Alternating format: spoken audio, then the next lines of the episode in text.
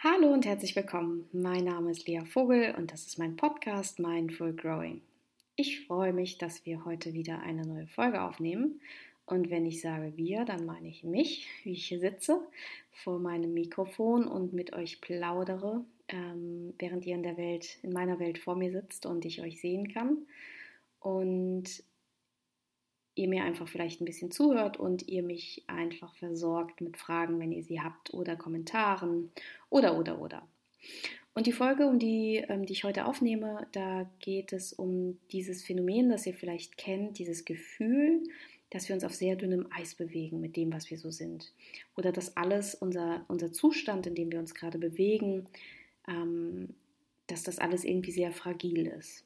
Und das ist eine sehr ehrliche Podcast-Folge, weil ich ganz ehrlich sagen muss, dass ich noch vor gar nicht allzu langer Zeit angenommen habe, das ist etwas, was nur ich so empfinde.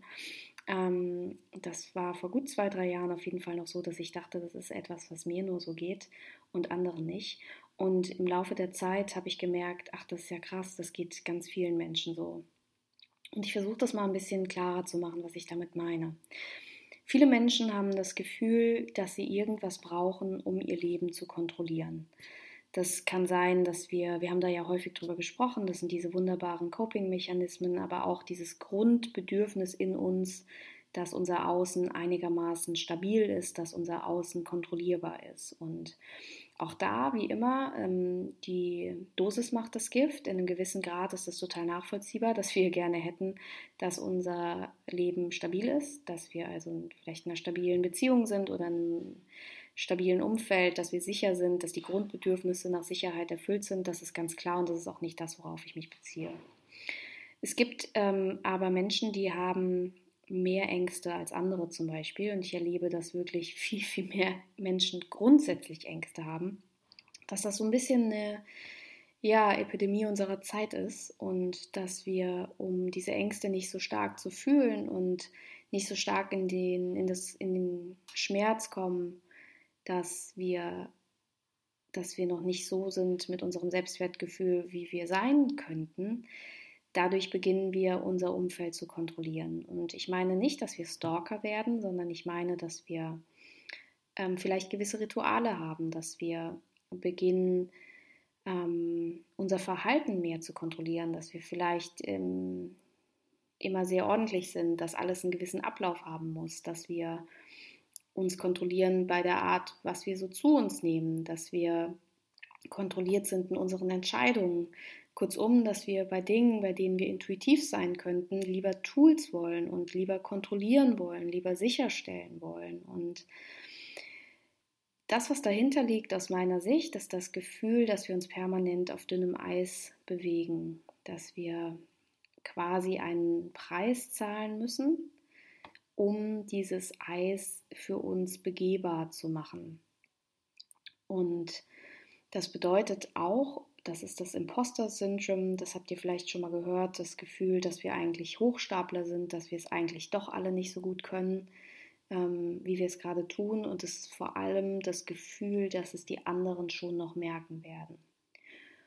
Und dieses Gefühl, dass die anderen es schon noch merken werden, dass wir eigentlich gar nicht so viel wert sind, dass wir eigentlich ja was ganz anderes in uns noch haben, ähm, was man auf gar keinen Fall bemerken darf, das bringt uns in die Situation, dass wir um genau das, was da vermeintlich noch schlummert in uns, was niemand bemerken darf, dass niemand unsere wirkliche Wertlosigkeit erkennen darf, dass wir beginnen, unser Außen und unser Handeln zu kontrollieren.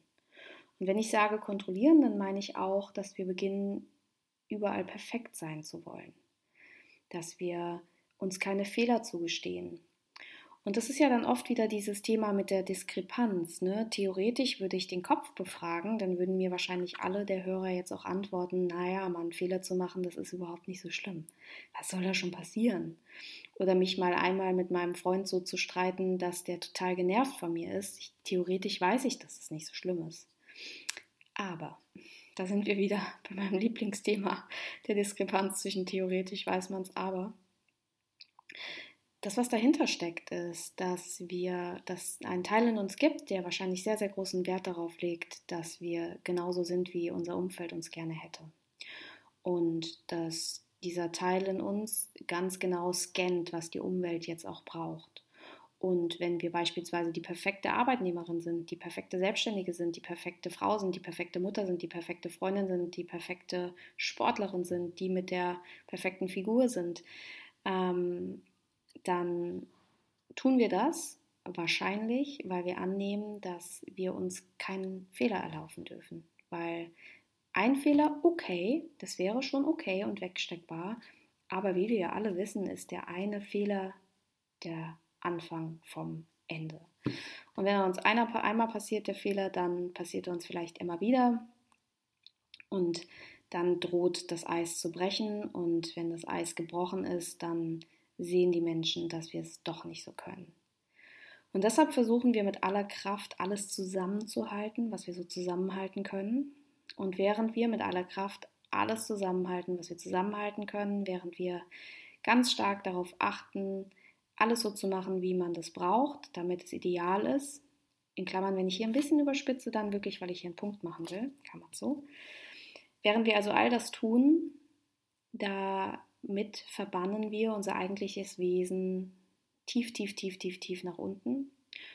Und dadurch entsteht eine Menge Druck.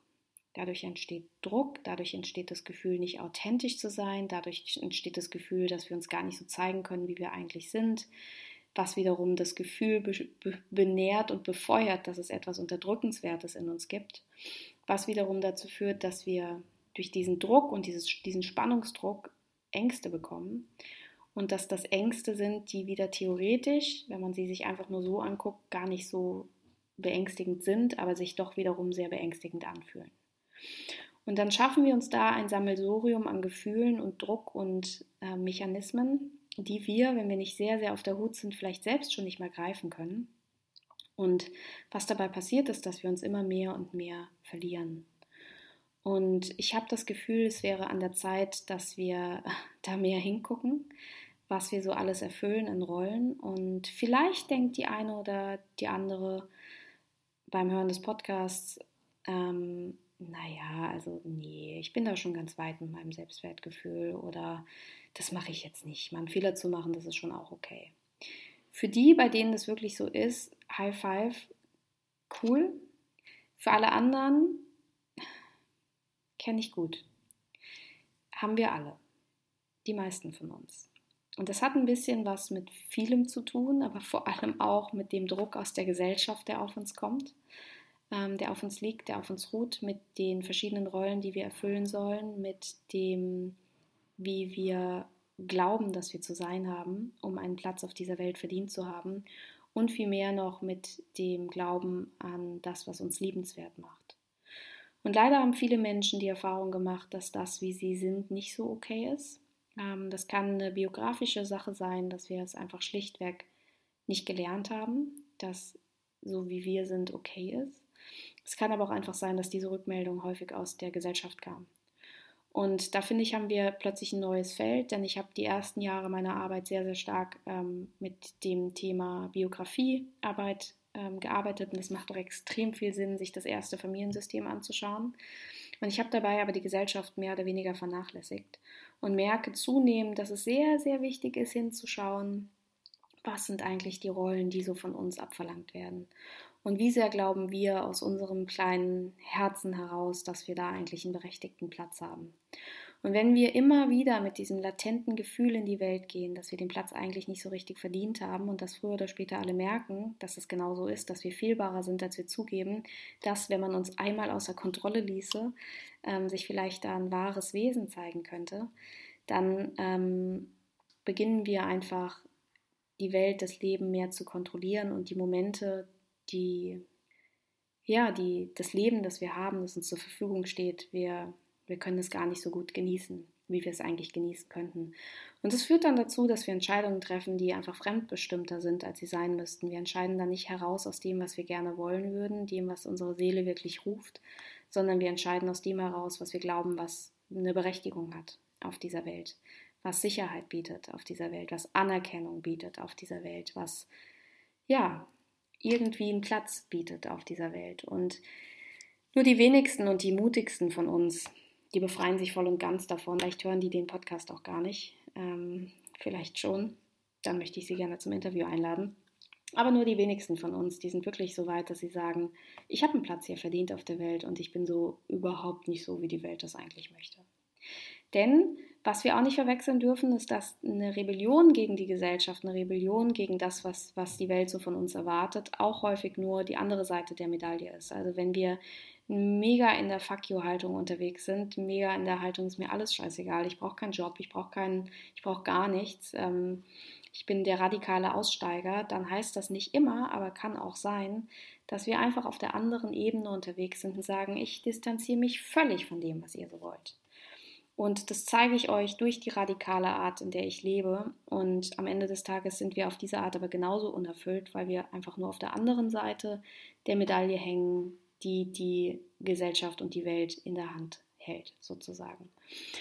Und da sind wir eigentlich wieder bei dem Thema, was, es, was man eigentlich tun kann damit. Und immer wieder werde ich natürlich auch gefragt und ähm, naja, die Frage hängt quasi ganz, ganz groß im Raum, was kann ich denn eigentlich machen, um mein Selbstwertgefühl, meine Selbstliebe, meine Selbstakzeptanz zu steigern und wie kann ich da hinkommen, dass ich mich befreie. Und ich finde, es ist eine unfassbar große Frage und ich habe große Lust, der in vielen Folgen nachzugehen, weil ich die Antwort schlichtweg nicht kenne. Ich kenne vielleicht ein paar Wege, ein paar Ideen, aber sicher kenne ich nicht die Antwort als solche, weil sie viel zu groß ist und wahrscheinlich nur den Weisesten unter uns ähm, ja, zur Verfügung steht. Aber mein Ansatz an der Stelle ist, dass wir, wenn, wenn es um das Thema Selbstwert geht, dass wir erstmal schauen, was sind denn die Elemente im Moment, die uns ähm, das Gefühl von Selbstwert geben, die uns das Gefühl von Berechtigung geben, die uns das Gefühl geben, wir haben Platz auf der Welt.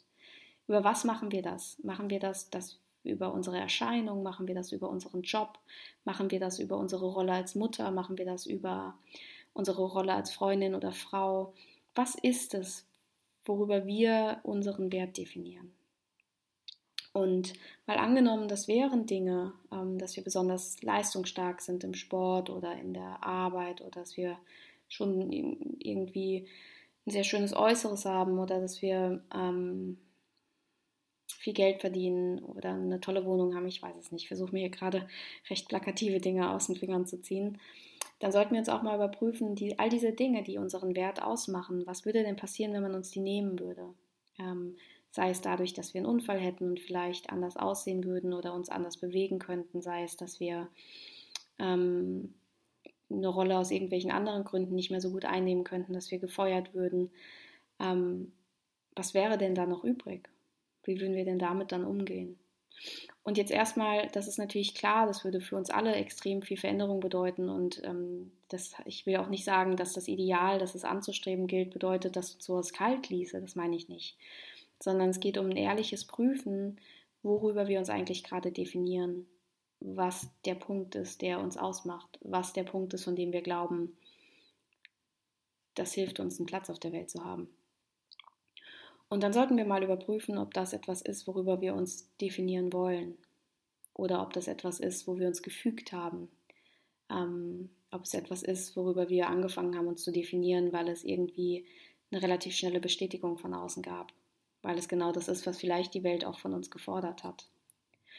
Und wenn wir merken, das ist es eigentlich nicht, das fühlt sich relativ leer an, das ist nicht der Grund, warum ich, ähm, worüber ich definiert werden möchte, dann können wir uns langsam der Frage annähern, ähm, was es denn braucht, damit wir uns, ja, und unser Wesen, dass wir das, was wir gut können, unsere, vielleicht, dass wir witzig sind, vielleicht, dass wir gut ähm, anderen zuhören können, dass wir ähm, interessiert sind, dass wir Lust haben auf das Leben, dass wir clever sind oder was auch immer, dass wir anfangen, mal da hinzuschauen.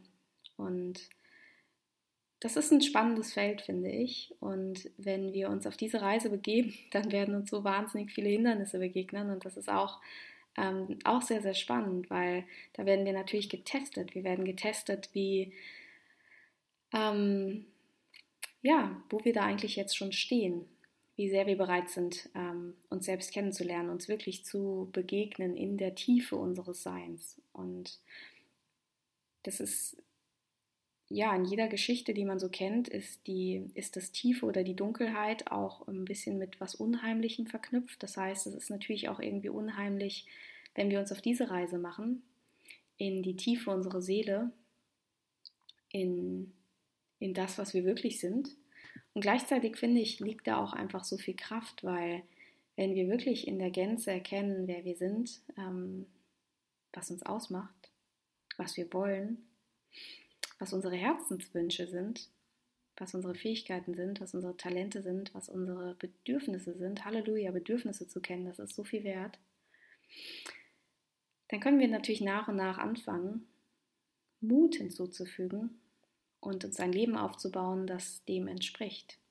Wir können uns also so ein bisschen aus der Lethargie rausziehen ähm, und können uns ein wenig mehr in das Leben zurückholen. Und auch da, ich spreche jetzt nicht davon, dass wir alle krank sind und unter Depressionen leiden oder ähm, lethargisch sind, sondern häufig haben wir Spaß in unserem Leben. Es fühlt sich nur ein bisschen so an, als ginge da noch mehr oder als wäre es nicht absolut unser Leben. Als wäre es ein bisschen das, das Standardleben vielleicht. Und wenn wir ehrlich sind, merken wir, da fehlt noch was. Wenn wir wirklich, wirklich hingucken würden in unseren Wesenskern, wenn wir wirklich herausfinden könnten, ja, was wir brauchen, um uns zu erfüllen, dann könnten wir wahrscheinlich ein Leben haben, das noch so viel freier ist. Und, um dem Titel der, der Folge gerecht zu werden, ein Leben, das sich weniger fragil anfühlt. Denn es ist total fürchterlich, dass wir häufig das Gefühl haben, wenn wir glücklich sind und wenn gerade etwas gut ist, dass wir dann auch gleichzeitig Angst haben, es wieder zu verlieren. Wir haben Angst, es könnte uns genommen werden. Und das hat natürlich was damit zu tun, dass wir, dass wir glauben, es steht uns gar nicht zu, wir hätten es gar nicht verdient. Und dieses Gefühl, dass es uns nicht zusteht oder dass wir es nicht verdient haben, das wird natürlich dadurch gestützt, dass wir glauben, wir, wir haben es ja sowieso nur, weil wir uns gar nicht richtig gezeigt haben, weil wir uns so ein bisschen verstellt haben. Und da macht man natürlich so eine Mühle auf und das Ganze fühlt sich so fürchterlich fragil an. Und ich will mal dazu einladen in dieser Folge, dass ihr euch die Frage stellt, wie wäre es eigentlich, wenn, wenn ihr euch sehr, sehr stabil fühlen würdet im Leben wenn ihr das Gefühl hättet, ihr könntet euch da wirklich selbst vertrauen. Wenn ihr das Gefühl hättet, ihr wäret zu 100% authentisch in euren Beziehungen, in eurem Job, in der Art, wie ihr Nein sagt, in der Art, wie ihr Ja sagt, in der Art, wie ihr streitet, wie ihr kommuniziert und in der Art, wie ihr ja, euch auf dieser Welt bewegt, wissend, dass ihr unabhängiger seid von dem Einfluss und den Meinungen von außen. Und ich habe in letzter Zeit, in der Corona-Zeit, da sind mir wieder viel, viel mehr Themen begegnet, die was mit ähm, Aussehen, Gewicht, Erscheinungen zu tun haben. Und ich weiß nicht, woher das kommt. Ich habe die Erfahrung oft gemacht, dass es, ähm, dass die Themen so zu mir gespielt werden, wie äh, Themen auch in mir aktiv sind. Und ich glaube schon, dass ich mich in letzter Zeit sehr, sehr vermehrt damit befasst habe, auseinandergesetzt habe. Und ich glaube, das ist ein bisschen normal, weil ich in einer Phase bin in meinem Leben, in der ich mich auch verändere. Das sind so die beliebten 30er, in denen man plötzlich merkt, krass, man ist nicht für immer jung. Ähm, der Körper verändert sich und damit muss man erstmal klarkommen. Ähm, ich hatte aber auch eine Verletzung am Fuß, was dazu geführt hat, dass ich weniger Sport machen konnte als üblich, was mich auch in die Situation gebracht hat, dass mein Körper sich verändert hat, dass der Körper ähm, wie wir das ja wahrscheinlich auch wissen, ein lebendiges Wesen ist und dementsprechend in Phasen sich äh, ausbreitet, ausdehnt oder auch mal zusammenschrumpft. Ähm, soll heißen, der Körper kann sich einfach auch verändern, zyklisch, aber auch je nachdem, in welcher Lebensphase man ist. Und für Menschen, die empfindlich darauf reagieren, ähm, die gerne oder die den Wert absolut an die Erscheinung koppeln und die grundsätzlich ein Thema damit haben, mit Veränderungen umzugehen im Leben, mit unkontrollierbarem umzugehen im Leben, die haben da natürlich auch ein extrem großes Feld, ein Thema, Problem. Und dann wird viel Energie eingesetzt, dann wird sich viel gezügelt, es wird sich viel eingedämmt, es wird viel verordnet, dass man wieder mehr Sport macht, dass man sich hier restriktiv verhält, dass man da mehr eindämmen muss und auf jeden Fall, dass man alles tut, damit der, natürliche Prozess, ähm, der Weg, den der Körper und die Seele gehen wollen, damit der nicht gegangen wird, dass man da was stoppen kann. Und das ist einfach nur für mich Sinnbild dafür, wie wir das immer wieder versuchen, ob jetzt über den Körper oder über andere Prozesse, die bei uns laufen. Wir sind einfach extrem schlecht darin, ähm, mit dem Gefühl von Unsicherheit umzugehen. Und ich würde gerne dazu einladen, ähm, in die Selbstakzeptanz zu kommen oder zumindest in die Übung der Selbstakzeptanz. Und wenn ich sage Selbstakzeptanz, dann heißt das nicht Selbstliebe. Das heißt dann nicht Body Positivity, sondern eher ähm, Neutralität dem Körper gegenüber. Das heißt nicht, dass wir jede Veränderung feiern müssen, sondern dass wir ihr neutral gegenüber stehen. Ähm, mein Thema mit Body Positivity ist die, diese extrem große Erwartungshaltung. Ähm, ich bleibe jetzt mal einfach nur symbolisch beim Körper, weil das ist etwas, was wir auch alle irgendwie kennen, mal mehr und mal weniger. Ähm, Body Positivity verlangt von uns, dass wir immer und zu jeder Zeit total zufrieden sind mit dem und glücklich sind und wir müssen alles lieben an uns. Und ich glaube, das ist ein extrem hohes Ziel, genauso wie wir nicht alles und jede Veränderung in unserem Leben lieben müssen. Wir müssen auch nicht jede Veränderung sofort umarmen und toll finden, sondern wir müssen akzeptieren, dass sie da ist. Wir müssen vielleicht, wenn wir cool sind und wenn wir, wenn es uns gelingt, auch ein Learning daraus ziehen.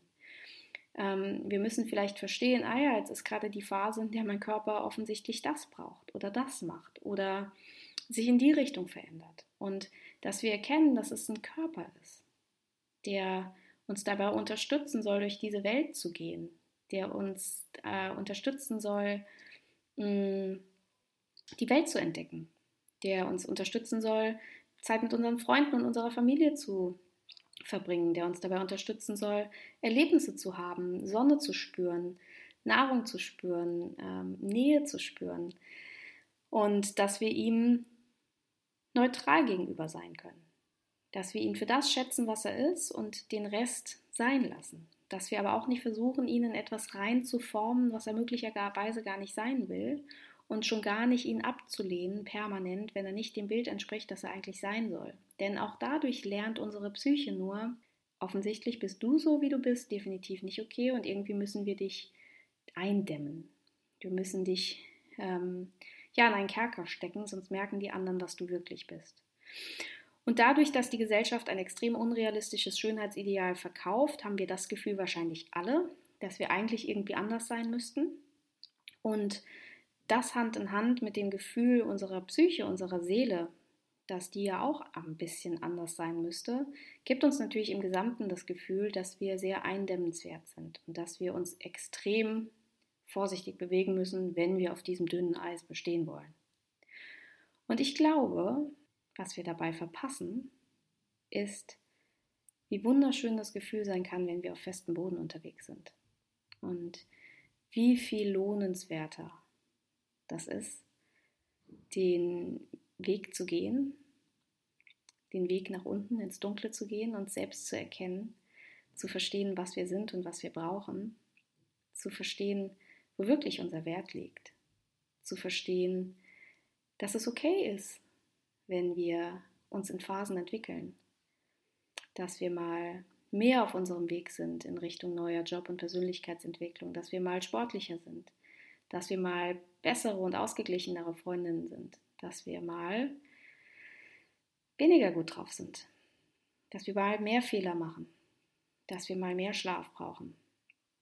Und dass es bei all dem ins Vertrauen gehen muss, dass es okay so ist, wie es ist und dass es nicht eskaliert, wenn wir es mal zulassen sondern dass es ein natürlicher Rhythmus ist, dem wir, wenn wir gut angebunden sind, vertrauen können und mit ihm gehen und verstehen, dass es nichts gibt, was wir ablehnen müssen, abschneiden müssen, damit die Welt oder die Menschen, die wir lieben und dass wir uns lieben, ähm, dass das stattfinden kann.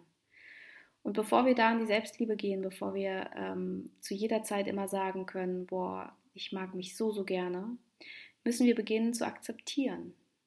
Wir müssen beginnen zu akzeptieren, dass es Phasen gibt. Wir müssen beginnen zu akzeptieren, dass es Menschen gibt, die uns ablehnen werden. Das gehört dazu.